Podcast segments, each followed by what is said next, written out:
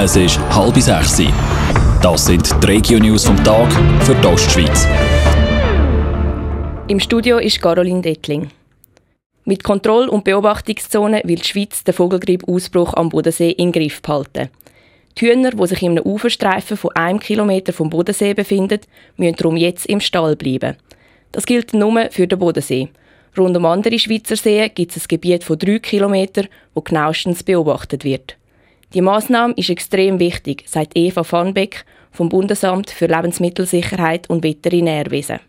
Tiere wirklich, die müssen in einer geschlossenen Einrichtung unter einem Dach gehalten werden. Es geht darum, dass man den Kontakt mit den Wildvögeln verhindert, weil es ist wirklich ein hoch ansteckender Virus fürs Hausgeflügel vor allem. Wildvögel haben den Vogelgrippe-Virus H5N8 in die Schweiz geschleppt. Im österreichischen Vorarlberg ist schon Hausgeflügel mit dem Virus infiziert worden. In der Schweiz ist das aber laut aktuellen Angaben noch nicht passiert. Die Frauenfelder Mafiazelle ist in Geschäft mit Waffen und illegalen Geldern verwickelt. Gewesen. Von Frauenfeld aus haben sie in der kalabrischen Ndrangheta mitgewirkt. Vera Büchi. Die Frauenfelder Zelle von der Ndrangheta ist im Frühling von der Bundesanwaltschaft zerschlagen worden. 13 Männer sind vorübergehend festgenommen worden. Im Moment laufen immer noch die Auslieferungsverfahren.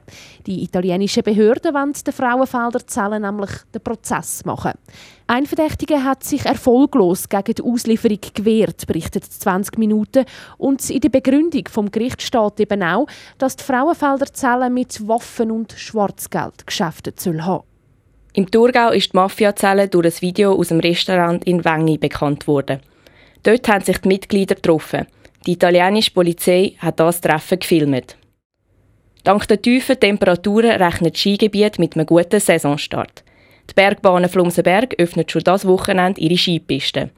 Weil es in den letzten Tagen so kalt war, haben sie mit der Beschneiung der Pisten anfangen.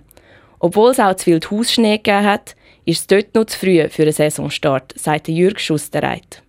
Auch in Wildhaus ist es in der Zwischenzeit weiss geworden. Es hat letzte Nacht geschneit und es wird auch auf Samstag schneien. Allerdings ist jetzt die Schneedecke noch zu wenig hoch, dass man jetzt gar von einer frühen Eröffnung träumen Die Bergbahnen Wildhaus fangen darum am 26. November mit dem Wochenendbetrieb an. Vollbetrieb herrscht dann ab dem 17. Dezember. Endlich soll eine direkte Zugverbindung von St. Gallen auf Basel realisiert werden. Ostschweizer Politiker wollen das Bahnprojekt national wieder einbringen. Das berichtet Radio SRF.